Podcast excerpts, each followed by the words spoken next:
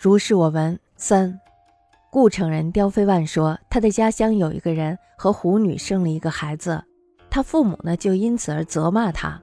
狐女这时候又哭着说：“公公婆婆都要赶我走，按道理说呢，我实在是不应该抗拒。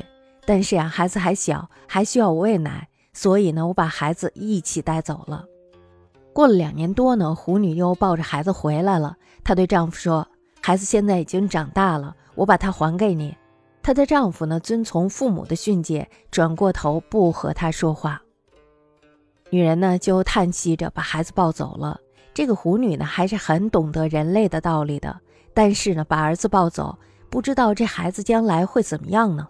是因为人所生仍然是人，而让他居住在房子里，吃煮熟的食物，生活在人群里呢？还是因为妖所生仍然是妖？变幻通灵，隐居在荒郊野外的废墟坟墓之中呢？或者虽然是妖，但是呢，继承了父亲的姓氏，长大以后生儿育女，处在非人非妖的境界呢？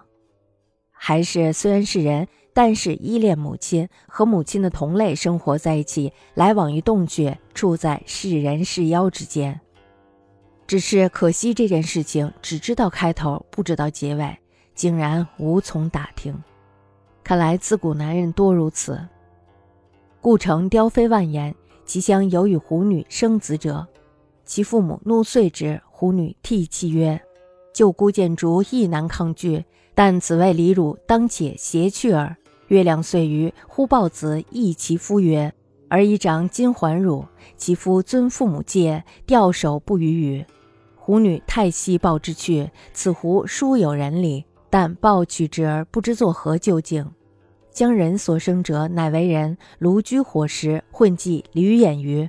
一妖所生者，即为妖，幻化通灵，潜踪虚目鱼。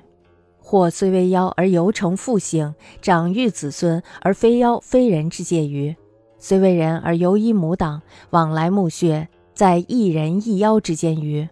昔见首不见尾，竟莫得而治之。